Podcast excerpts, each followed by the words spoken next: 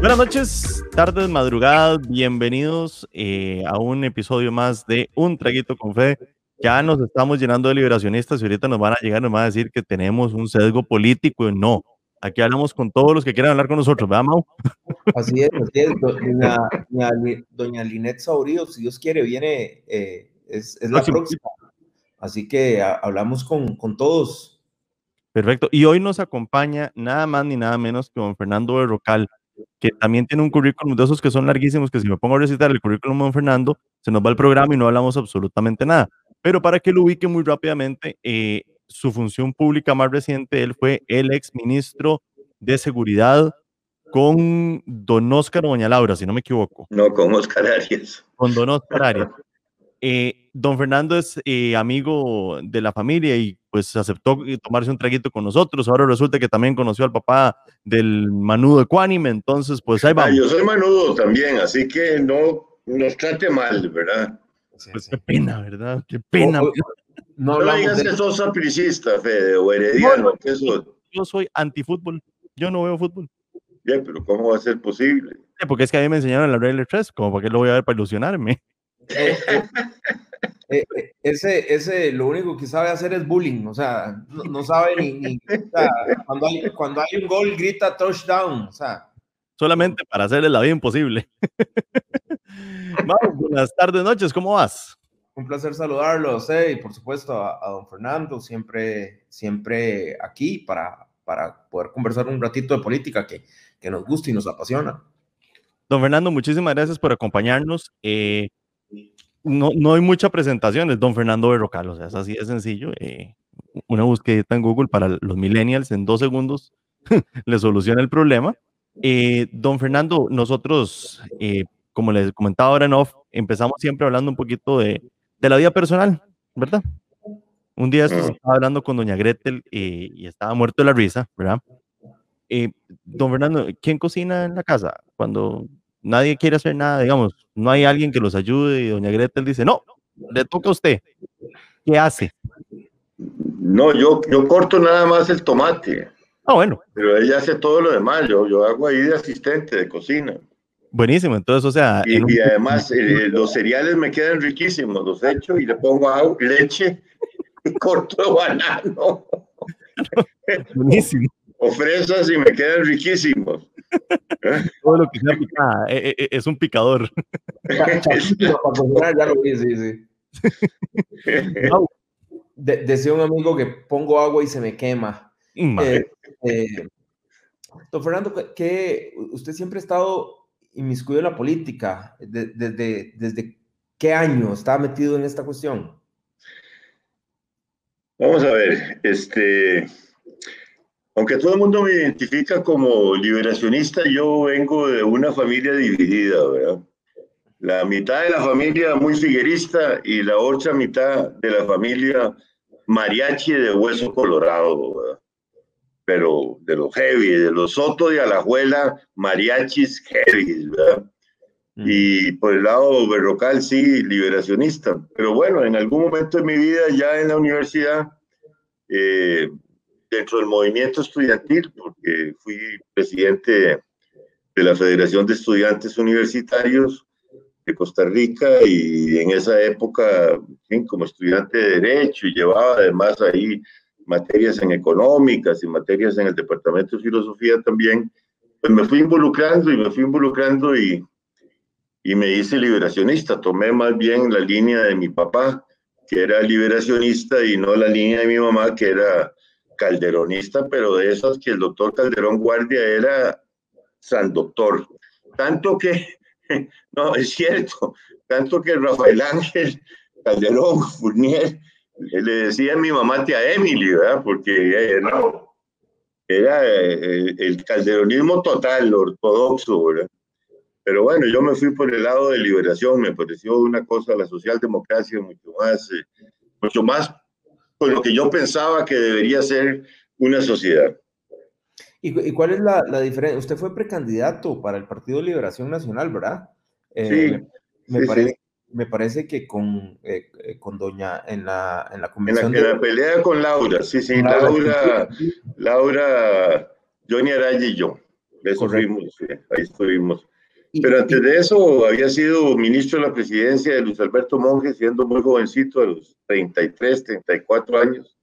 Ahora me pongo a ver eso en perspectiva y digo yo que que qué atrevido Luis Alberto poner un ministro de la presidencia de 33, 34 años, ¿verdad?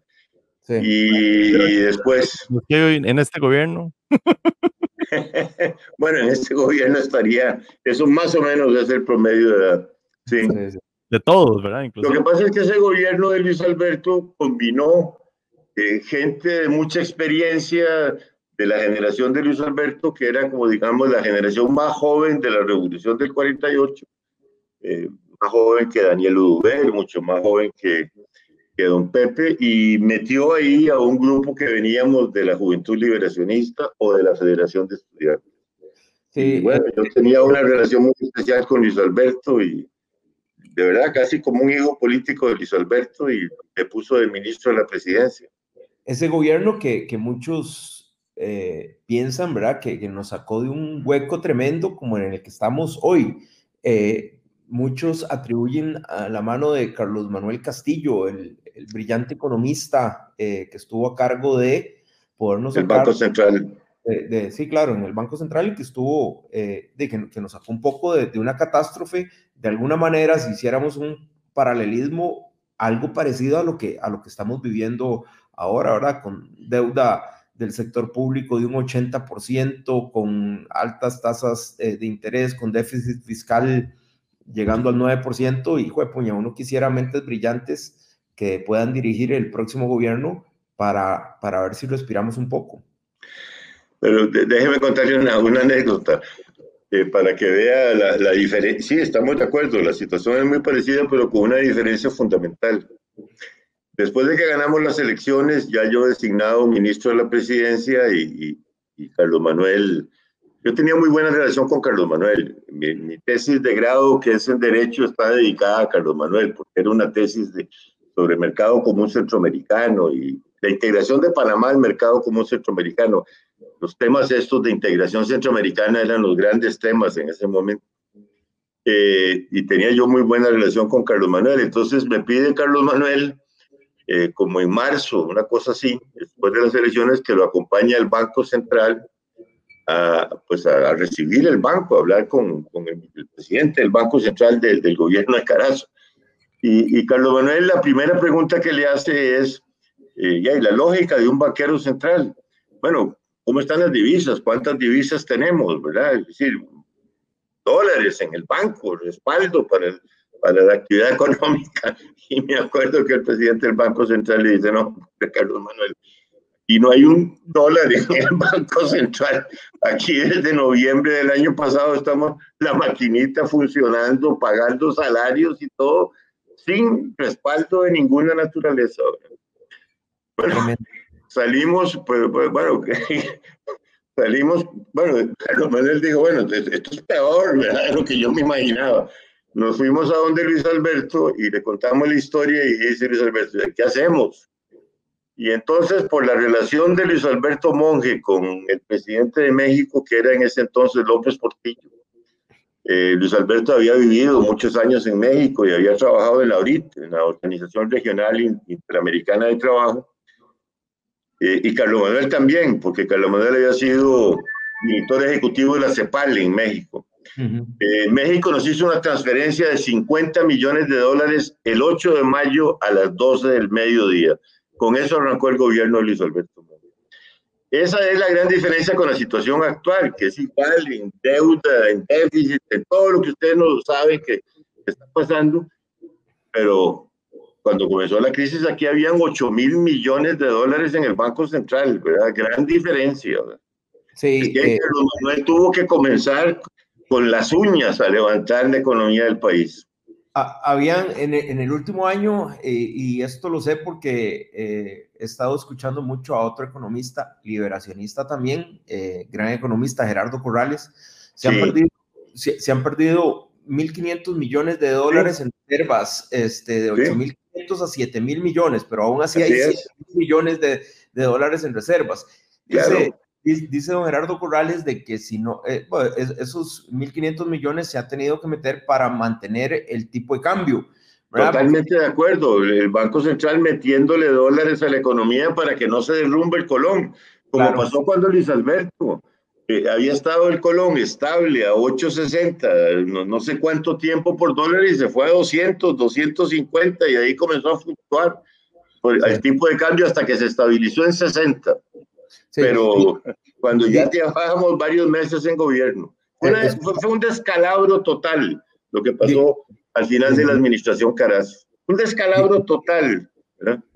Dice Gerardo Corrales que si, que si no tuviéramos esas reservas, el dólar estaría hoy en 785 colones para que la gente pues, puña, tenga, digamos, eh, eh, noción de lo, que, de, de, lo que, de lo que está pasando. Pero como usted dice, pues, es una situación crítica, pero no es la del 82 porque de una cosa es tener 7.500 millones o 7.000 millones ahí en el Banco Central y otra cosa es de, pero ahorita no los tenemos. Pues ahorita está peor la cosa, pero no los tenemos. No, no, hay. No, no, no, hay 7100, algo así, por lo menos ahí el, hay seguridad de que el Colón estará estable hasta el final de esta administración, ¿verdad? Así es. Sí, pero qué bonito. Entonces, eh, la administración le va a entregar el problemón a la que viene eh, y la oposición que va a hacer en este momento el oficialismo en ese, con el 2022 pues se va a dedicar únicamente a atacar nuevamente a la oposición. Ustedes pero, ni, tenga la menor duda de eso. el, gobierno llega hasta el final. Aquí los cambios que hay que hacer en el país los tendrá que hacer la próxima administración. Por eso es que estas elecciones, creo yo, eh, son ya fundamentales para Costa Rica. O sea, esto no es un problema como pasó hace, hace cuatro años de, decidir porque el voto gay o, o, no voto gay o por la Virgen de los Ángeles o no la Virgen de los Ángeles. El país vota en serio por la reconstrucción económica del país o no sé a dónde va a llegar Costa Rica. Esa es una, es una disyuntiva muy crítica la que está viviendo Costa Rica. Sí, claro. todos los indicadores están en rojo, todos. Donde todos ya los indicadores económicos, todos los indicadores sociales, todos los indicadores de pobreza, todos los indicadores de empleo. No hay uno solo que esté bien. pero bueno, Gerardo Corrales analiza muy bien toda esa situación. Claro, llevarlos a rojo es muy fácil. ¿Y volverlos a llevar a verde? ¿Cuánto vamos a tardar? Bueno, es que eh, por eso yo pienso que, que, el país es, bueno, todo el mundo sabe que yo soy con José María Figueres, ¿verdad? Yo pienso que, que, que, el país tiene que apostar a experiencia, a capacidad, a conocimiento, a, es decir, no se la puede jugar ahí simplemente porque, porque vamos a ver qué pasa, ¿no? Es que no es así. Viera, cómo hemos pulseado a Chema con, con Carlos Roversi, inclusive hoy, hoy en, en Twitter eh, hemos, hemos pulseado mucho Chema. Yo sé que Chema anda alejado un poco de, de, de, toda esta cuestión. pero hoy entre los muchos Zooms, Carlos introdujo el tema Carlos Roversi, porque estamos juntos ahí en un grupo que está viendo lo de los debates y estaba muy contento de la entrevista que le habían hecho y, quedamos con José María de que lo íbamos a ubicar en algún huequito. Vea usted, le voy a contar. Lo apoyé, lo apoyé y dije que por supuesto que Pedro era hijo de mi gran amiga Alejandra, que había que apoyar. no, no, sabía, no sabía que Mauricio participaba en el programa hasta que me puse a ver programas anteriores y vi que Mauricio estaba ahí con Carlos Roversi, con Laura Chinchilla y con otros programas que han hecho, ¿verdad? ahora, ahora antes de que empezáramos el programa, luego yo, ay, mae, ¿qué sabemos de Chema, mae? O sea, nos, nos, está dejando en visto. Mira, ya le dije Roversi, y ese mae me dijo que le iba a decir, pero no le creo, mae, no le creo. Y tome. No, no, no, no, no, pero sí lo dijo, sí lo dijo, oye, yo lo apoyé. Buenísimo, porque yo, yo cuando, cuando tengamos a José María, con el respeto que se le tiene que tener a un expresidente, así como fue con don Miguel Ángel y doña Laura, yo quiero preguntarle una de las grandes críticas y, y yo siempre he sido liberacionista y esto lo cuento n cantidad de veces, solo una vez voté y voté por Miguel Ángel, este, fuera de liberación, pero eh, tengo mis grandes dudas hoy en día y, y le digo por qué eh, me, asusta, o sea, me asusta escuchar declaraciones de José María de que el país tiene que virar más a la izquierda. Y le digo por qué me asusta, porque como pequeño empresario eh, siento todas las, eh, o sea, todas las tribulaciones más bien de lo que siente la pyme, la, mi pyme, ¿verdad? De el Estado siendo autosuficiente y sirviéndose, a diferencia de lo que en algún momento pensó este, eh, José Figueres Ferrer, que el Estado se tenía que crear para servir al ciudadano. Hoy el Estado se está sirviendo a sí mismo y eh, capta todos esos recursos y nos exprime y nos explota a más no poder hasta ya, hasta ya más no poder, tanto así de que hay un, 50, hay un millón de costarricenses eh, que no tienen que, eh, eh, en la informalidad, ¿verdad? Trabajando en la informalidad. hay una de cada cuatro mujeres no tiene empleo, etcétera, etcétera. Entonces, cuando yo oigo a José María, yo quiero preguntárselo a José María. No, no, pero, pero Mauricio, para tranquilidad suya, esas fueron declaraciones de José María hace muchísimo tiempo. Eso fue una cuestión como de hace cuatro años, algo así, ¿verdad? No, no, no. Este, bueno, él me encargó a mí, la, función que yo tengo en, el comando de campaña es la coordinación del programa de gobierno, que fue la, misma función que tuve en la, para la segunda administración del presidente Arias.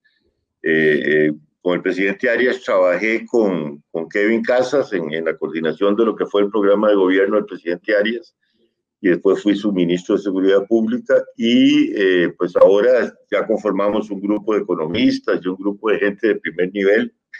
Eh, no, no, no, no, nada, nada de eso, por el contrario.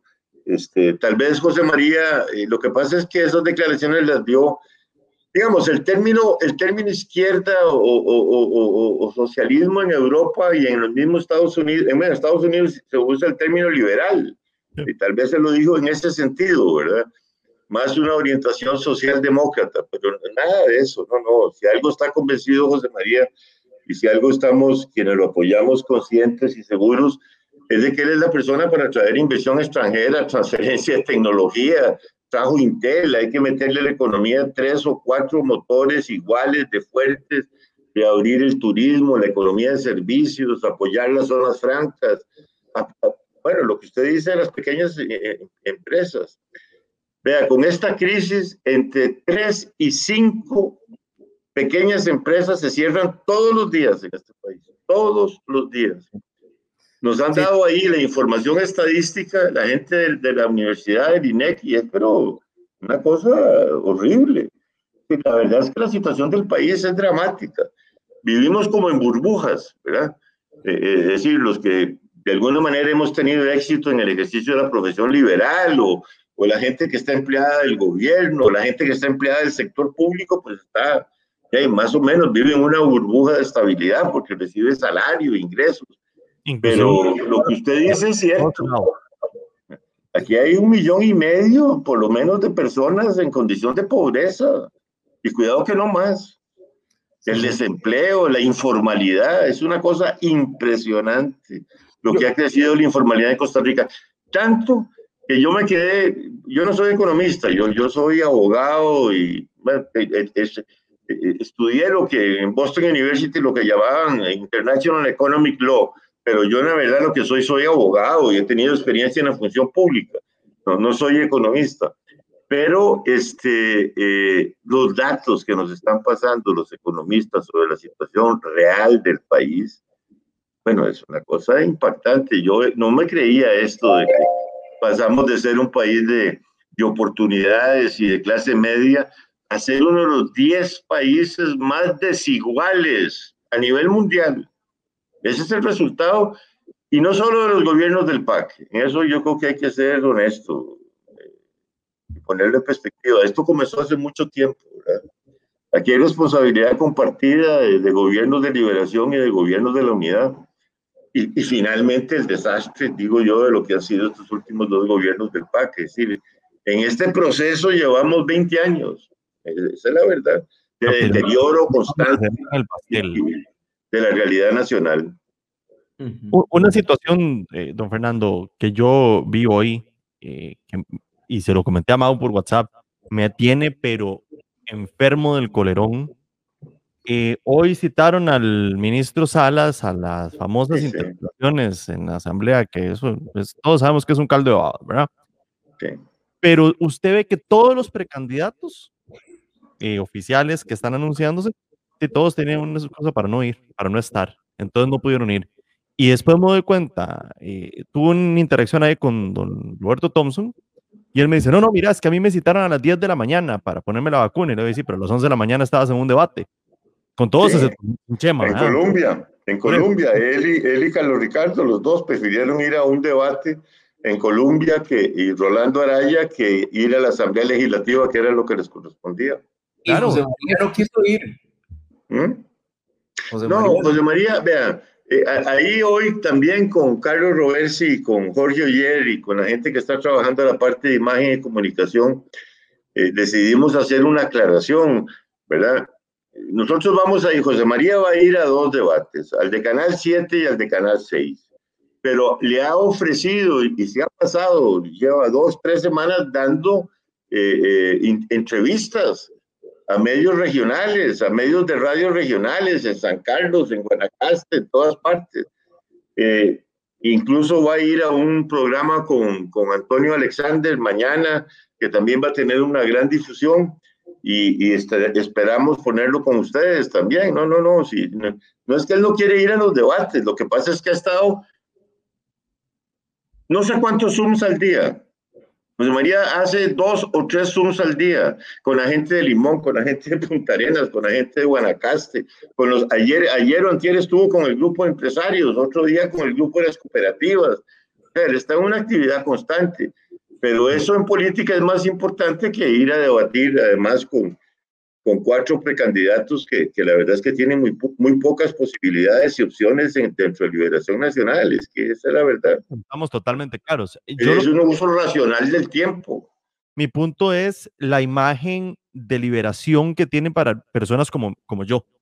Eh, que uno dice, manda, o sea, manda, huevo, los, los precandidatos prefieren irse a meter a las 11 de la mañana, que son diputados, con plata del gobierno, porque pues, plata que uno les paga, eh, excepto don Roberto, que don Roberto dice que él pidió el día eh, sin goce de salario, sin goce de dieta, me puso ahí en Twitter. Perfecto, está bien, pero digamos, los demás, ¿qué pasó? Entonces uno se queda con esa imagen como votante de la edad tal vez de nosotros que buscamos más analizar el voto y uno dice, pero liberación, a final de cuentas yo veo liberación, me estás quedando mal. No es solo lo, de, lo de Thompson y, y hoy ha sido muy criticado, que prefirieron ir a, al debate que está en, en, la consulta del ministro Salas, ¿verdad? Pero no solo Liberación, Fede, porque igual no fue Pedro, igual no fue Carolina, igual se la, fue igual no fue, aunque no lo ha presentado, no fue José María Villalta, que igual va a ser precandidato por el Frente Amplio, ¿verdad? Este, entonces, en general... obviamente, la bancada del PAC, ellos no iban a ir jamás porque son perros falderos que desde el momento que la diputada Laura Guido eh, pidió en la asamblea, dígame cuáles van a ser las preguntas para el ministro Salas y le dijeron, de mamita, si quiere le damos las respuestas también. O sea, no. Y entonces la, la, la señora diputada se enojó y desde ahí yo dije, ah, estos van a ser berrinche. E hicieron berrinche. Sí. sí, sí Me parece que, que el mensaje que mandan para el votante promedio, todas las bancadas, es decepcionante, porque uno dice, ¿para qué voy a ir a votar? Imagínate. Entonces, yo creo que trabajar la imagen desde ese punto de vista me parece que es el punto clave. Yo, yo, yo, quería, yo quería, uno de los grandes problemas, este, don Fernando, eh, que, que, nos, que, que, tiene a un millón de costarricenses en la informalidad son las, son las cargas sociales. Yo no sé si usted vio la nueva propuesta de, de, de la caja, de más bien este, vamos a aumentar el, el eh, la edad de, de, retiro de, de, las mujeres y vamos a aumentar el IBE y, ¿verdad? O sea, yo, yo quisiera, y bueno, seguramente igual se lo preguntaré a don José María, pero ustedes que están trabajando en todo el, el, eh, el programa de gobierno, eh, eso, es, eso es algo que, que, que, se tiene que reformar, eh, porque si no, lo único que hacemos es apretar a a los que están en la formalidad y excluir a muchos más que no es que no quieran estar en la formalidad, es que no pueden estar en la formalidad. Y, y esto lo he discutido en cantidad Es que nadie aguanta, Enrique. tratando de explicarle a Carlos Roberts y con tablitas de Excel, porque Carlos eh, eh, igual como abogado y periodista, le cuesta montones los números, yo no sé si usted, pero a Carlos sí, a Carlos es tremendo, le cuesta montones los números, ¿verdad? entonces yo trato de explicar eh, cómo es que ah, es que son los empresarios, porque entonces sale con ese discurso socialista que le critico mucho, es que son los grandes empresarios. No, no, si aquí los grandes empresarios es 1.2% del, parque, del parque de empresas. O sea, y, los grandes empresarios están dentro de la formalidad, porque si no, les, a, a las grandes empresas sí les llegan los inspectores de la caja y todo eso. Ese no es el problema. El problema es el 90% de las pymes que no es que no quieren estar es que no pueden estar formales. Y, es, y es algo que ustedes, los políticos, deben entender. Y es un punto para un millón de costarricenses. Un millón de costarricenses están en la informalidad, trabajan sin tener seguridad social. ¿Qué hubiera pensado hace 50 años eh, eh, el doctor, verdad? Y que hubiera pensado también las gentes buenas de liberación que siempre se han preocupado por o, ¿verdad? Que, que, ese fue el ideal de liberación, de preocuparse por los que menos tienen. Y, se, patea la bola para adelante y dice, no, no, más bien vamos a los más. No, no, no, no, pero yo estoy absolutamente de acuerdo con usted, Mauricio. Vea, yo, yo tengo, bueno, mis hijos son de la edad de ustedes, este, Carlos Enrique, que es ingeniero igual que usted y que tiene una empresa, me dice, papá, ¿cómo, cómo, cómo, qué hago? Es que eh, eh, pago el 54% en impuestos y cargas sociales. bueno, él paga el 54, no sé, en su actividad alguna cosa. Dice, yo no puedo, me Yo cada vez que, que, y además me cae la caja de seguro social, me cae el Ministerio de Trabajo, me cae todos los días y él está empeñado en sacar adelante su empresa y, y, y tiene absolutamente toda la razón. No, no, yo en eso estoy absolutamente de acuerdo, eso no puede ser. Eh, es más, yo creo que hay que crear ahí una, hay que escalonar eso diferente, ¿verdad? Para poder incorporar, bueno, los profesionales, hay una tabla especial para profesionales, pero debería ser, pero no todos los profesionales tienen igual nivel de ingresos, debería haber una tabla diferenciada, otra tabla para pequeños empresarios, es la única manera de, es más, y al final, con unas tablas diferenciadas, incluso que se podrían bajar, si usted mete la informalidad dentro de la seguridad social, la caja va a tener más ingresos. Por supuesto, por supuesto. Eso es así. Vamos a ver, es mejor tener tres de algo que diez de nada. Así es. uno más uno es dos, ¿verdad? Y, y, fue puña, yo, yo siento que, que a veces nos cuesta mucho entender eso, ¿verdad? Que es mejor tener tres o cuatro de algo que diez de nada. O sea, si, si metes a toda esta gente informal y le dices, mire, usted no tiene que pagar el, el, 30%, sino que va a pagar tanto, pero métase, vea, esté al día, esté, mire, y lo incentivamos y le decimos y le vamos a perdonar todas esas multas que, que ¿verdad? Porque se volvió algo confiscatorio, se volvió el tribunal. Eh, el, tribunal usted llega, usted, sale de la informalidad y llega a la caja y le cobran 10 años para atrás. ¿Sí? Así es. Pues, nadie, ¿quién se va a ir a asegurar? No, eso, lo, eso lo vamos a tratar y lo vamos a plantear con un gran realismo. Hoy, hoy precisamente fue tema de discusión en, en el grupo de programa de gobierno. Eso no puede ser. Sí, sí, no, cuente con eso. Cuente con eso. Es igual que el tema del Estado. Yo, yo insisto mucho, además es un tema que, que, que, a mí me interesa. Vean, yo fui ministro de la presidencia de Luis Alberto Monge y, bueno, sos ingeniero, pero si, poniéndote un poco con la mentalidad de abogado, ¿verdad? las cosas que se hicieron en ese gobierno para poder salir adelante, yo regreso después, no sé, 20 años o no sé cuántos, regreso al gobierno con Oscar Arias como ministro de Seguridad Pública. Nada se podía hacer, nada se podía hacer. Cosas tan sencillas como, como eh, el presupuesto está dividido en subpartidas. Entonces yo tenía un equipo que, que, veía cómo iba la partida de gasolina y me avisaba, me prendían una luz amarilla. Ministro, se está acabando la, la partida de, de, gasolina. ¿eh? Y, y, sin gasolina las patrullas no podían salir a, a, la calle. Eh, pero para que usted pudiera pasar una platita de otra partida que podía ser uniformes o cualquier otra cosa, que no se está Un mes y medio, dos meses, ¿verdad? Eh, negociando con la Contraloría para pasar una subpartida de un lado a otro lado. Y si usted simplemente lo hacía porque lo hacía, la figura del peculado.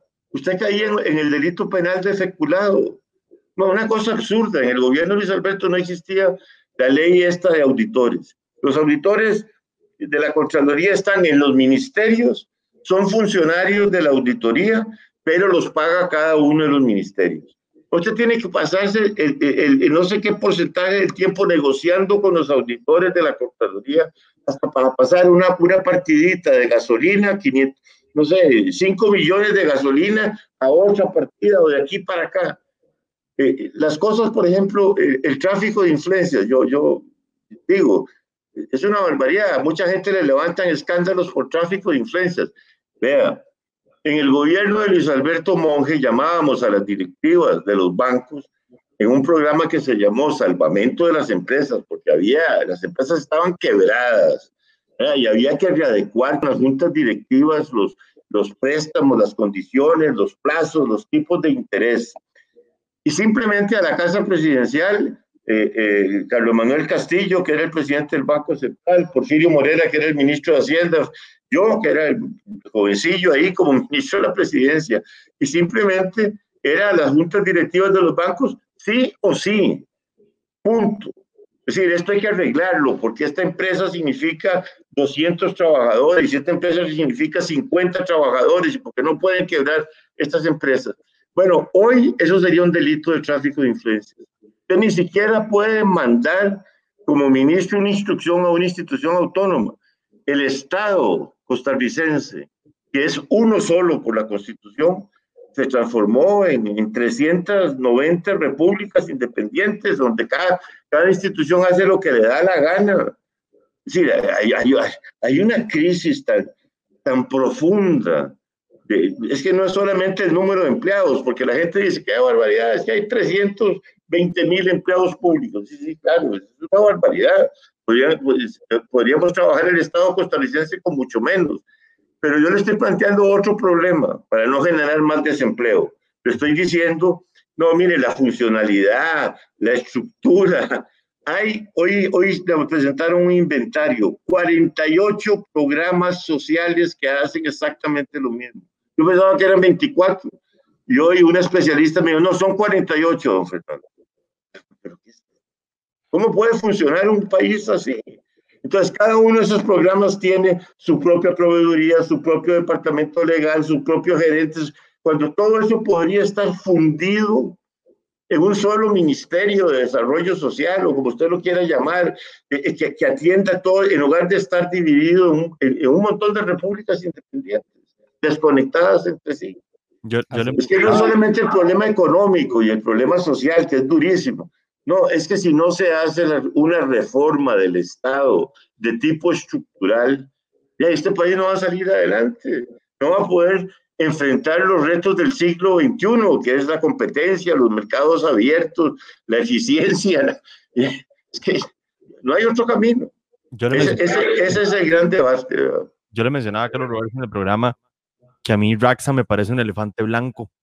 Raxa nadie sabe qué está haciendo, eh, que por qué no agarran Raxa y lo hacen en el departamento de sistemas del gobierno. Póngalo a funcionar y ya está. No quieren cerrarlo, no se preocupe, pero póngalo que ellos sean el sistemas de todo el gobierno y se acabó el problema. así es. Que los datos del Ministerio de Salud, los datos, se procesen a mano. A mano. No hay conectividad en Hacienda, no hay conectividad entre las fronteras. La aduana de fronteras en Peñas Blancas y, Peñas Blancas y, en el norte y en el sur no tienen conectividad con la Dirección General de Aduanas en el centro de San José. ¿Cómo, cómo no va a haber contrabando? Por supuesto. ¿Ah? Pero vienen soluciones, don Fernando. Yo espero que sí. Yo, yo, espero que José María se amarre los pantalones y que el país entienda que eh, estoy absolutamente convencido que ese es el... hay que hacer un gobierno democrático, estamos claros, que haga las reformas como hay que hacerlas de, a la costarricense, porque no, no, no, se puede hacer de otra manera en un país tan con las particularidades de Costa Rica, pero con una direccionalidad, con una propuesta, con, con un empeño de hacer las cosas bien. El país se nos fue de las manos y ahí es donde yo digo en los últimos 20 años, aquí los últimos dos gobiernos, aunque usted votó por Miguel Ángel, no importa, Miguel Ángel es un hombre sumamente inteligente, de verdad, Miguel Ángel es un hombre muy inteligente, se lo comieron otras cosas, lástima en su gobierno, a otras cosas, otros problemas. Pero aquí los últimos dos gobiernos de la Costa Rica que verdaderamente crecía fueron el de José María y el de Rafael Ángel. Después de ahí, este país entró a patear la bola para adelante. Y, le hablo incluso del gobierno de Oscar Arias, del que yo fui parte. Ahí no se hicieron los cambios estructurales. Laura Chinchilla planteó una reforma fiscal que nos habría evitado todos estos problemas que la hizo Fernando Herrero y se la boicotó el Y no la pasaron. Y entró Luis Guillermo, tiró la bola para adelante y después dejó, después de que ya había entregado la presidencia, se descubrió que el hueco fiscal era de mil millones de dólares, pero ni siquiera tuvo la cortesía, la, la elegancia de decirle a un miembro de su propio partido, a quien le estaba poniendo la banda presidencial, mira, ahí no te dejo solo el problema, ahí te dejo un hueco de más de mil millones de dólares. No, el, documento se lo dejó eh, la diputada Hidalgo y lo dejó guardado en una gaveta, dicen. Bueno, imagínense. Mau, vamos es, que, es, que, es, que, la verdad que, que, que han pasado cosas eh, que no podemos seguir así. Digo yo, poniéndose uno serio, ¿verdad? Porque igual uno podría decir, no, no, ya, pasémosla, yo estoy bien, yo estoy en una burbuja que no me preocupa, que yo tengo lo mío, estoy trabajo, tengo un bufete, tengo clientes. No, no, pero, el país está mal. El país que le vamos a dejar a nuestros hijos y a nuestros nietos.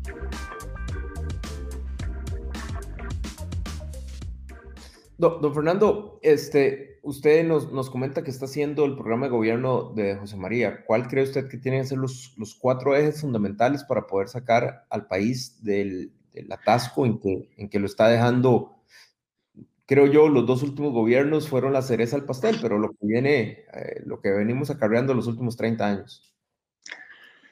Bueno, yo, yo diría que, que, lo primero es reactivación económica, es que el país solamente discute el tema fiscal, claro que el tema fiscal es, es, fundamental, pero, pero si el tema fiscal no se, eh, no se ve dentro del gran tema de la reactivación económica, y eso pasa por lo que usted está planteando, Mauricio, eh, que son las pequeñas y medianas empresas fundamentalmente, si ahí está el 80-85% de la producción nacional.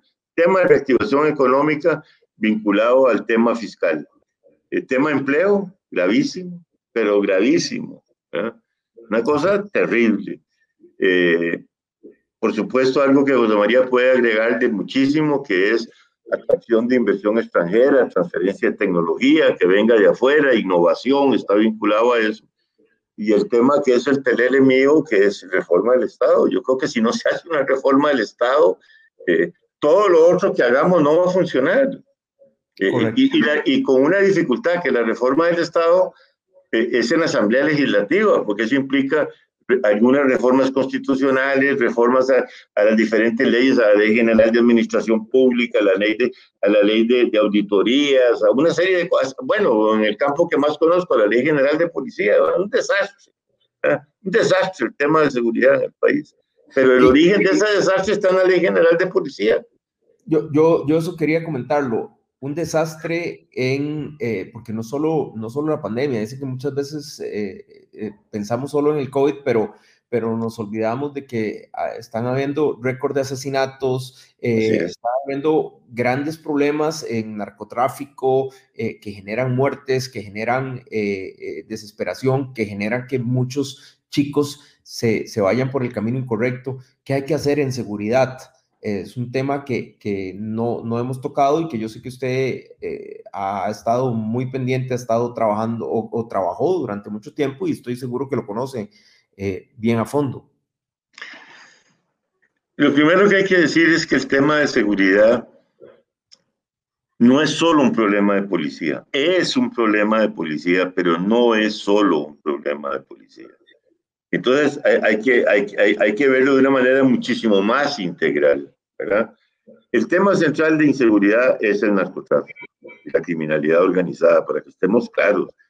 Yo no digo que no, que por ahí un marido celoso le pega un machetazo a la mujer, bueno, ya, eso, es la criminalidad tradicional del país, o, un viejillo allí que le corrió la finca al vecino, a la cerca, ¿verdad? y se dieron de, tiros en, en, Guanacaste, no, no, pues claro, estas cosas siguen pasando, pero, pero yo lo voy a decir, el 80, 85% de toda la violencia y la criminalidad que se vive en el país tiene como origen el narcotráfico. Y, en la, y Costa Rica se volvió a transformar Después de la pelea tan grande que se dio Costa Rica por un descuido, una liviandad que hubo ahí, se volvió a transformar en el centro más importante de acopio y distribución de drogas de Centroamérica. Una vez más, informes que tengo, pero totalmente fidedignos, por Costa Rica pasan 500 toneladas de droga 500 toneladas de droga por año. Y bueno, el Ministerio de Seguridad en el mayor de los esfuerzos captura 30, 35 toneladas, 40, tal vez no captura ni el 8 ni el 9%, el resto, el resto no lo captura. Y bueno, al principio el, el, asunto era que la droga la iban pasando para irla subiendo hacia, hacia el norte. Pero después comenzó un proceso de dejar parte de la droga en Costa Rica. Y con esa parte de la droga es que ha surgido todo, esta, todo esta, este narcotráfico de pulpería, de, pueblos, de, barriadas. Ahí la pobreza es, es, es, un factor terrible. Hoy, hoy, déjenme decirte algo sobre que vimos hoy. ¿Cómo es posible que en Costa Rica se, se considera, según el INEC, hoy una persona del INEC, el grupo del programa de gobierno, nos presentó los cuadros de pobreza. Dice, de 45 mil colones para abajo es pobreza extrema. De 80 mil colones para abajo es pobreza. Y de 90 mil para arriba ya no se considera pobreza. Yo digo, pero usted está hablando en serio. ¿Quién puede vivir en Costa Rica con 80, 90 mil colones? Y me está hablando usted de casi 2 millones de personas en esas condiciones. Bueno, ese es el falto cultivo de la, de la droga. Cualquiera. Es más fácil ir y vender droga y ganarse ahí 300, 400 mil colones o 500 mil un millón de colones. La corrupción que esto genera. Eh, eh, eso, es, eso es muy triste, por supuesto, eh, y muy peligroso. ¿Considera usted que lo, lo, que mucha pero creo yo que tal vez más peligroso es lo que mucha gente considera, y yo quisiera preguntarle su opinión, de que Costa Rica se está volviendo en un narcoestado donde se han permeado todos los poderes de la República este, con gente que maneja, ¿verdad? Para poder pasar todas estas cantidades de droga, para poder manejar todo esto en un low profile ahí, sin que nadie se dé cuenta. Y si alguien se da cuenta, poder llamar a los grandes y decir, aquí nadie se dio cuenta. ¿Qué opina usted como parte del comando de, don José María? digamos, no, no, no, llegamos a, no llegamos a los niveles de Honduras, ¿verdad? O sea, en que el hermano del presidente está preso en una cárcel y el presidente Hernández está acusado de, de narcotraficante. No llegamos a esos niveles, pero yo le voy a decir una cosa, y, que el, guante le caiga a quien le tenga que caer. Lo que se descubrió en corredores hace unas cuantas semanas es gravísimo. Toda la zona de corredores, ahí toda la, la zona fronteriza y, y, y, con un involucramiento ahí de la alcaldía y de la presidencia ejecutiva, eso es muy grave. los decomisos, yo nunca he visto una cosa igual eh, que pasaron en las últimas 48 horas. 40 allanamientos. Bueno, hay que felicitar a la policía. Pero usted vio la dimensión de esas casas, esta, de, vida de esa gente. Ahí tenían como cualquier cosa, eh, 1.500 eh, millones de colones, o sea, 3 millones de dólares en una de, la, en una de las casas en efectivo. Y sacan las fotos, ¿verdad? billetes de 100, de 20 dólares y después billetes de 20 mil, 50 mil, 10 mil colones muy peligroso, muy, muy peligroso. Bueno, eso, entonces, ¿a dónde está la debilidad de la policía? La debilidad de la policía, y, le digo porque este fue un proyecto que presentamos desde el 2014. La debilidad de la policía es que está, está, no hay una unidad de la policía. Si usted supiera que la fuerza pública son tres fuerzas, la, la policía, la, la guardacostas y y, y la sección aérea pero por aparte están los tráficos en el Ministerio de Obras Públicas, la policía de Hacienda en el Ministerio de Hacienda, la otra policía en el Ministerio de Gobernación, todo está disperso. Y, y no existe eh, por un, por un temor como que no se puede juntar todo. Yo no digo que se junte.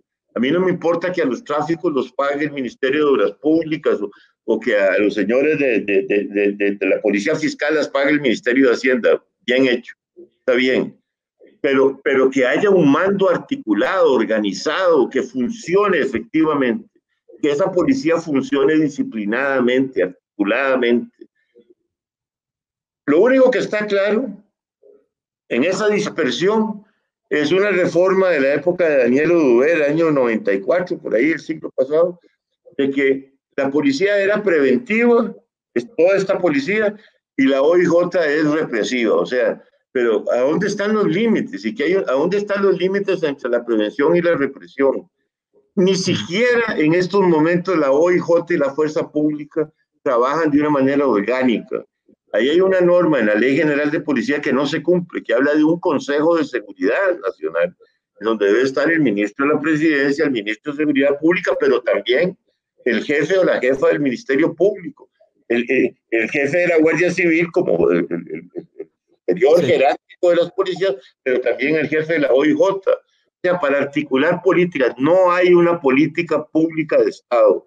Cuando le digo esto, esto en el ámbito policial, pero todo lo otro que no es policial, todo lo que es preventivo, todo lo que son campañas en el Ministerio, por ejemplo, en el caso de las drogas, campañas en el Ministerio de Educación Pública, en primaria, en secundaria, eh, de, capacitación, de prevención, este, la parte, por ejemplo, de las víctimas de, del narcotráfico, que, que son agentes que caen en, en, en figuras de, de, adicción.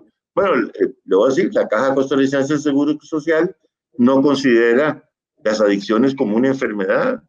Entonces ahí están abandonados de las manos de Dios unas cuantas ONGs, algunos empresarios privados que con mucha conciencia social sostienen ONGs que dan tratamiento a, a, los muchachos y a las muchachas con adicción. O sea, hay, que crear una política pública integral. De otra manera no se sale. Pero, pero le vuelvo al punto. ¿Qué opina usted, por ejemplo, de, las capturas de hoy eh, de, estos presuntos narcotraficantes eh, reuniéndose con diputados de la República.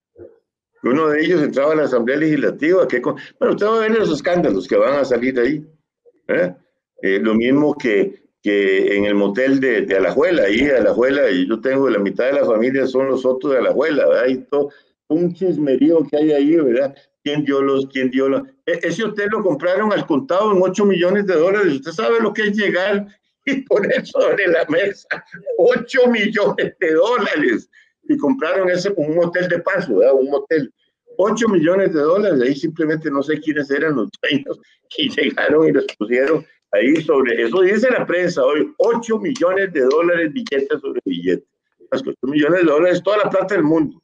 Claro. Esto lo que genera es una corrupción de los 11 mil diablos. Y eso es lo más grave de lo que está pasando en el país, con todos estos procesos. Sí, sí, sí. Ya volvió Fede. Ya, ya llegué. andaba Fede? ¿Se andaba haciendo un... andaba, ahí, ¿o qué? Y andaba hablando con mi mamá y mi tata porque dicen, mira, vamos a ir a Walmart. Y no, yo... No, no, lo veo muy difícil. no creo que lo aguanten. ¿Ya, ya, ya se vacunó, don Fernando? Dos, ya. Sí. dos. Aquí en Costa Rica. Sí, ya, ya me hice las dos.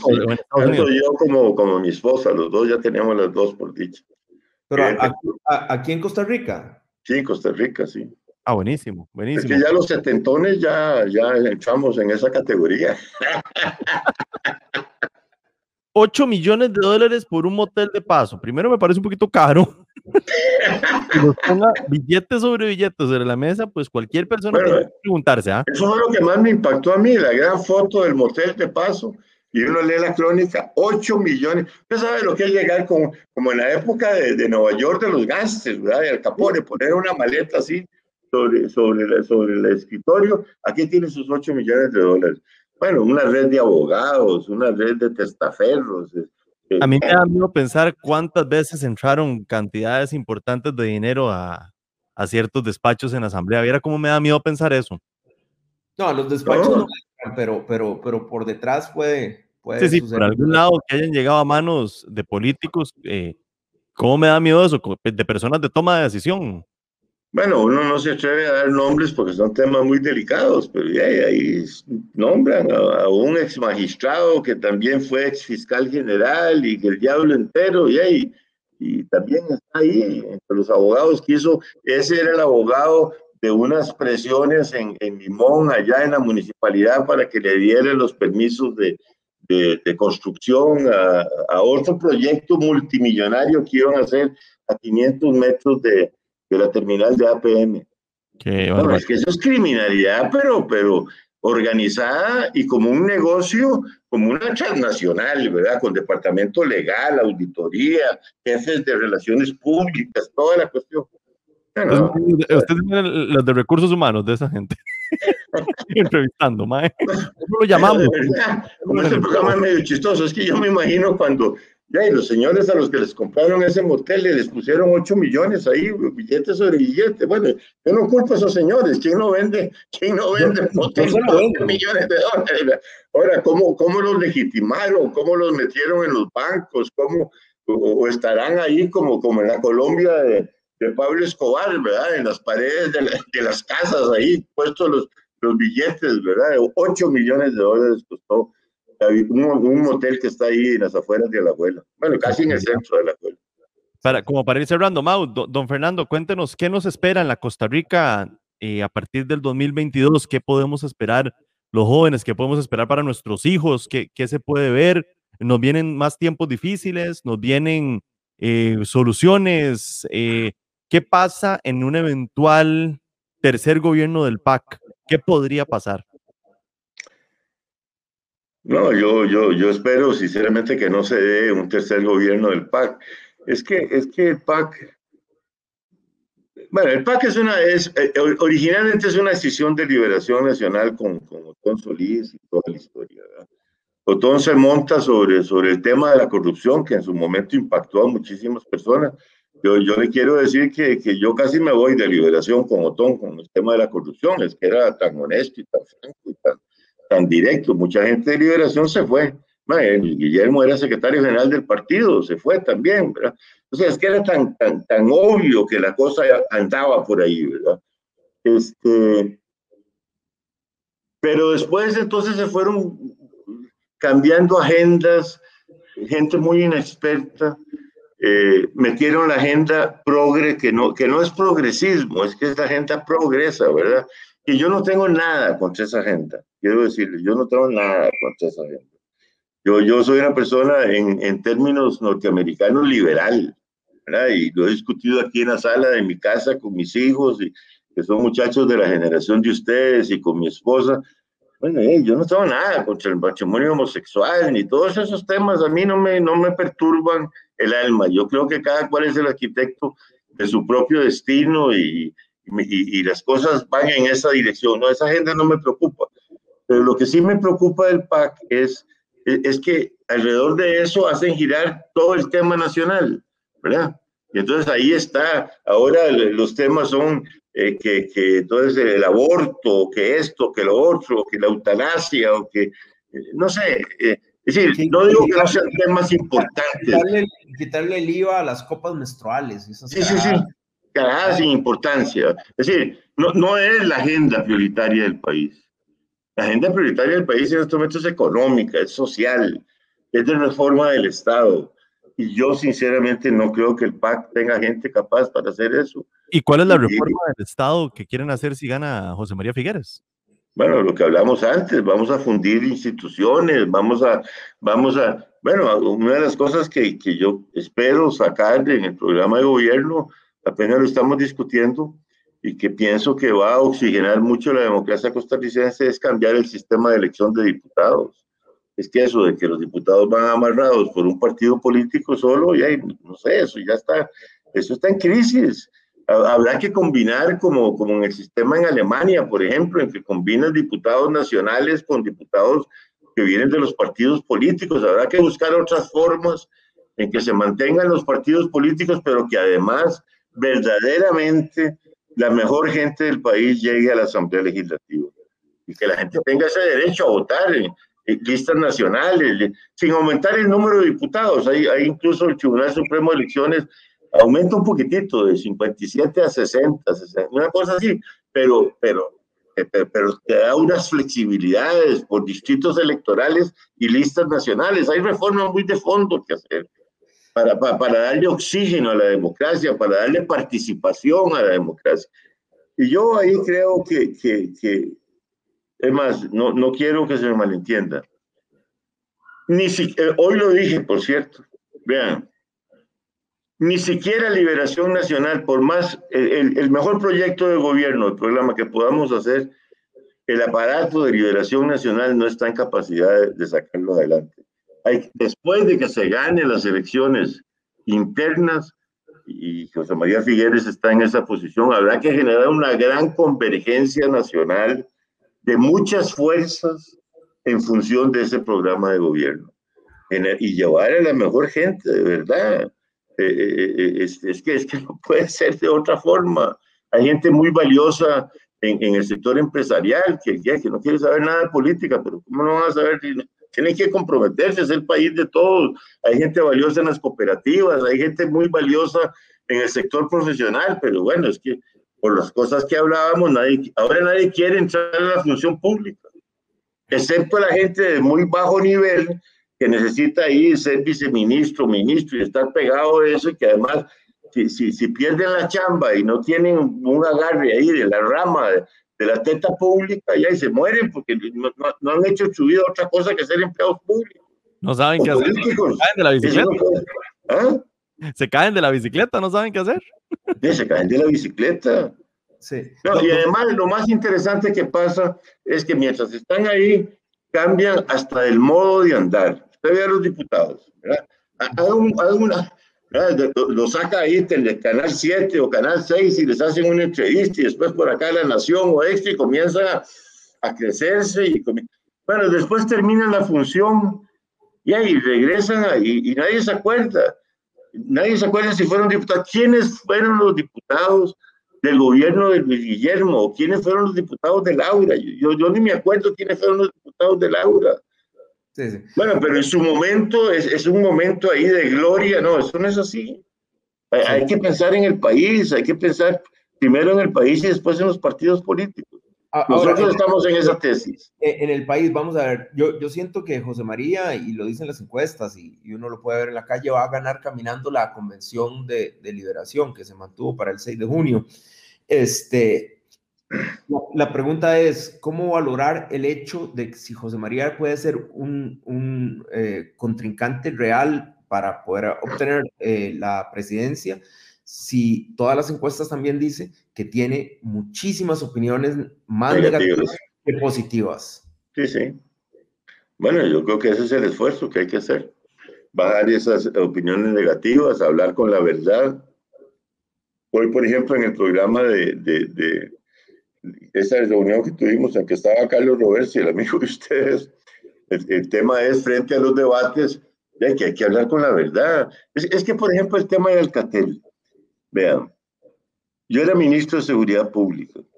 Francisco Alanés era el fiscal general de la República. Francisco, el mismo fiscal que metió en la cárcel a Miguel Ángel y que metió en la cárcel a Rafael Ángel, hizo todo, todo lo que pudo hacer por meter a la cárcel a José María.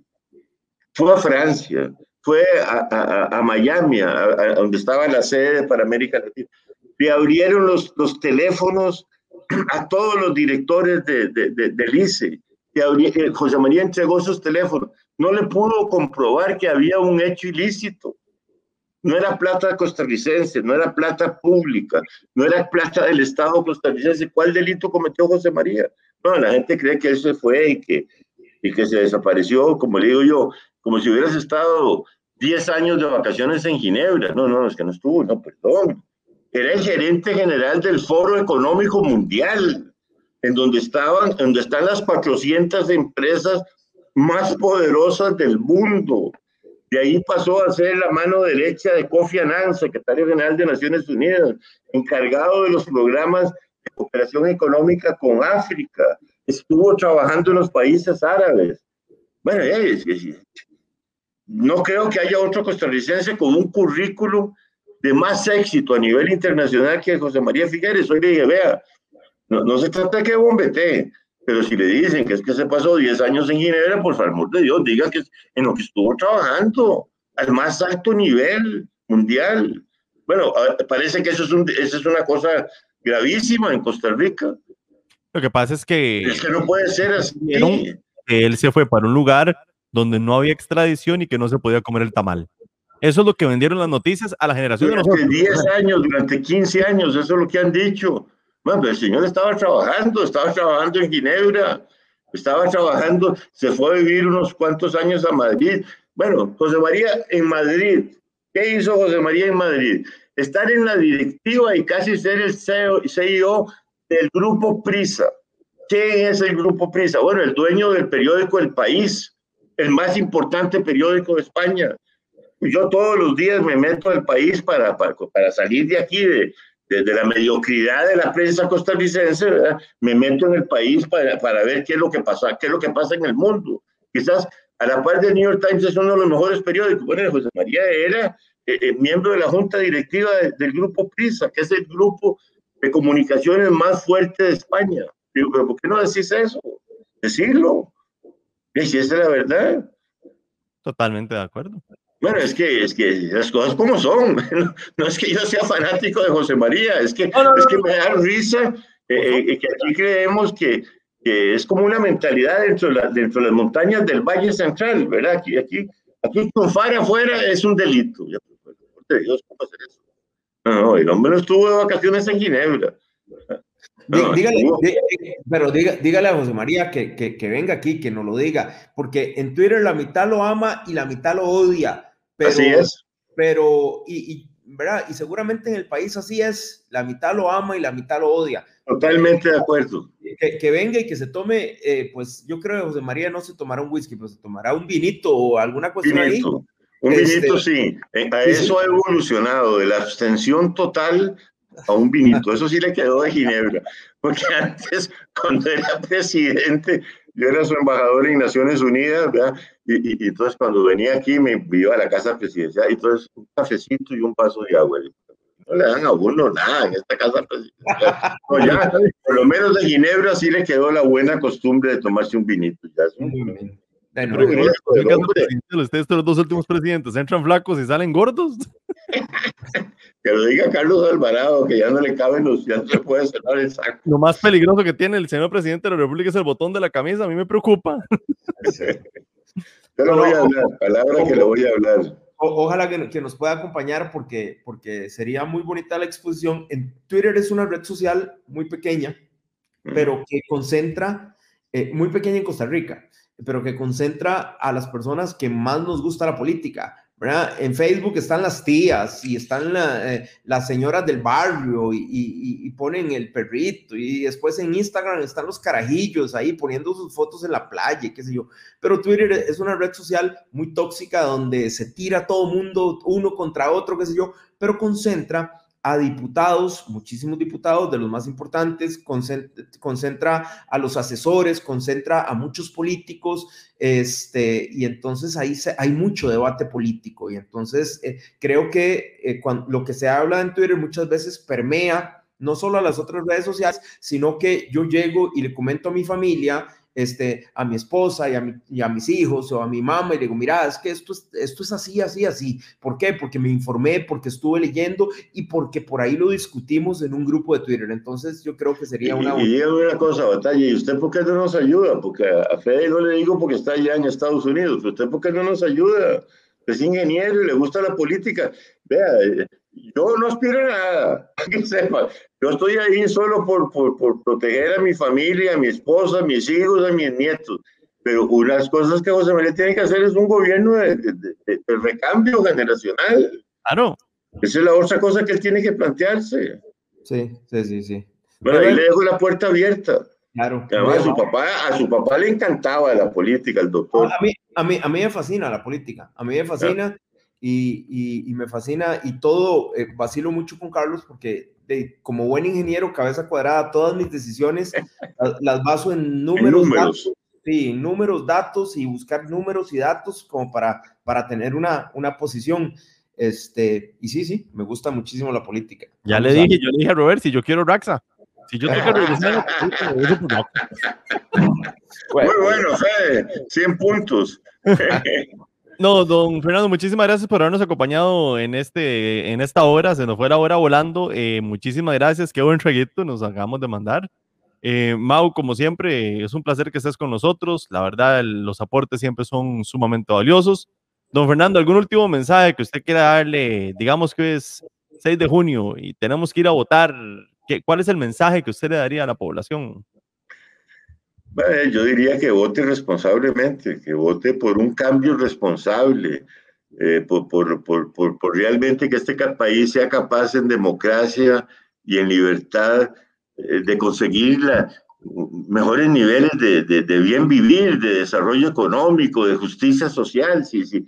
Lo que decía don Pepe Figueres, el bienestar del mayor número. Es que, es que también vuelvo a ver a los vecinos. Vean la tragedia de Nicaragua. Vean lo que está pasando en Venezuela. Yo hablo mucho de Venezuela, discúlpenme que le robo un minuto, porque yo viví en Venezuela como funcionario de Naciones Unidas. Trabajé, no, no, no, no, no me pagaba el gobierno de Costa Rica, me pagaba el UNDP desde Nueva York, seis años. Yo viví en la Venezuela Saudita, en la Venezuela que era el, el boom de América Latina, en el gobierno de Carlos Andrés y de Luis, y de Luis Herrera Campos. Ver ese país despedazado por el populismo, por el comunismo, por, por, por, por, toda esa tragedia que le ha pasado a Venezuela. Bueno, yo no quiero eso para Costa Rica, jamás. Pero ¿cómo va a ser posible? Así es.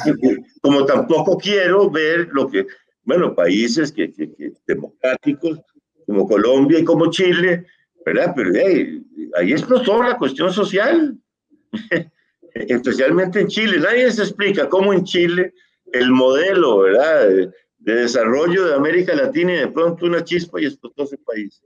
Bueno, yo creo que es que el tema no es solo, no es solo el tema fiscal, ni las variables macro, incluso ni siquiera es solo el desarrollo económico, por eso es que uno es socialdemócrata, es también cómo se distribuye la riqueza y cómo uno hace que la riqueza generada por los empresarios y por todo el esfuerzo nacional se distribuye de una manera que, bueno, que vayan los, índices de pobreza que hay en Costa Rica. Es que, es que, es que no puede ser.